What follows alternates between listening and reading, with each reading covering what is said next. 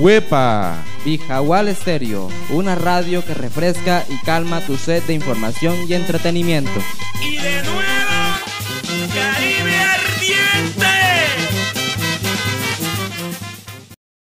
Cojo mi caballo blanco ayer.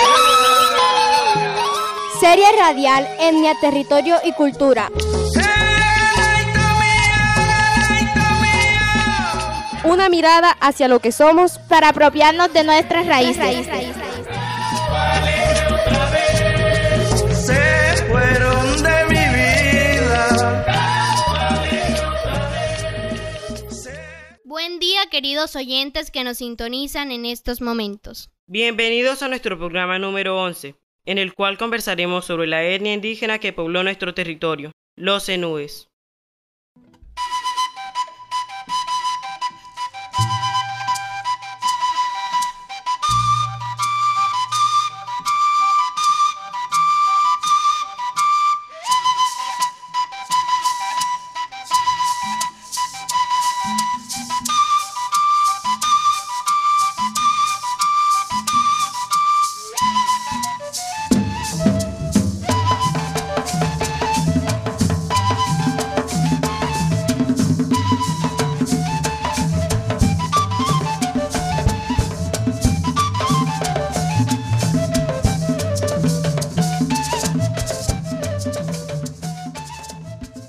Nuestro país existen 102 pueblos indígenas, ubicados en distintas regiones, y 68 lenguas nativas.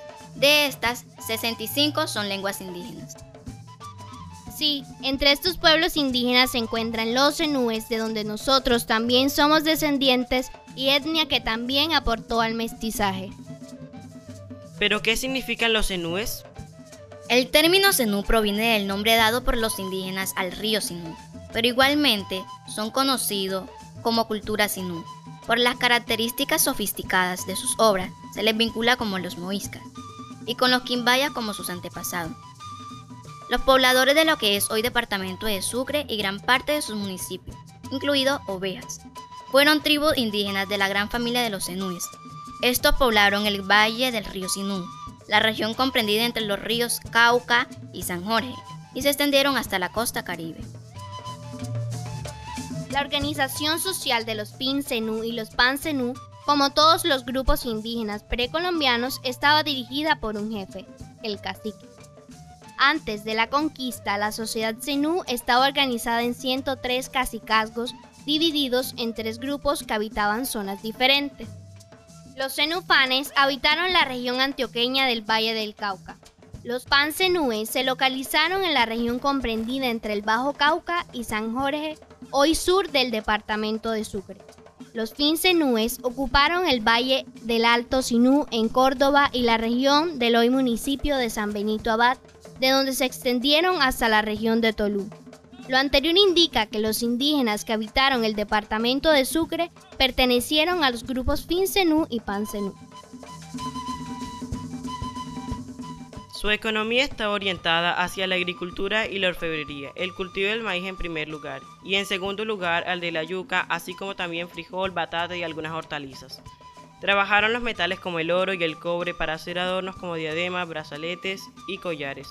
Fueron hábiles alfareros, son comunes sus grandes tinajas, ollas, estatuillas de barro de variedad de formas, de animales, humanas y huecas revestidas con barnices y pinturas. La agricultura permitió que estos pueblos dejaran de ser nómadas y se volvieran sedentarios, organizándose en aldeas formadas por casas de pared de caña y techo de palma amarga. La cultura zenú se destacó por su excelente manejo de la ingeniería hidráulica, como lo evidencia la construcción de un sistema eficiente de canales artificiales entre los ríos San Jorge, Zenú, Cauca y Magdalena.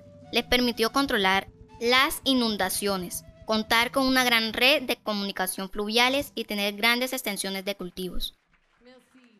El pueblo zenú era notable por su trabajo textil, su orfebrería y su alfarería.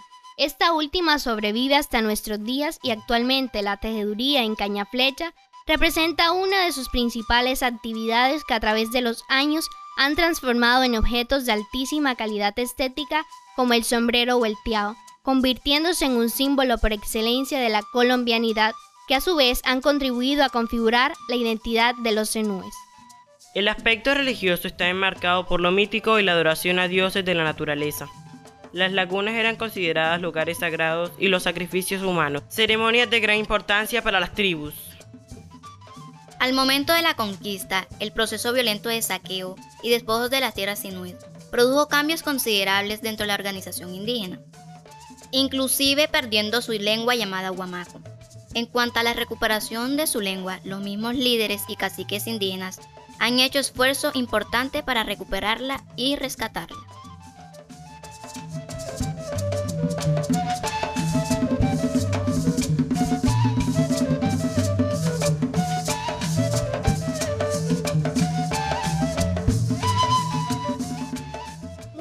Gracias estimados oyentes y le invitamos a seguir escuchando nuestro programa número 12 de la serie radial Ecos de la etnia, la cultura y el territorio.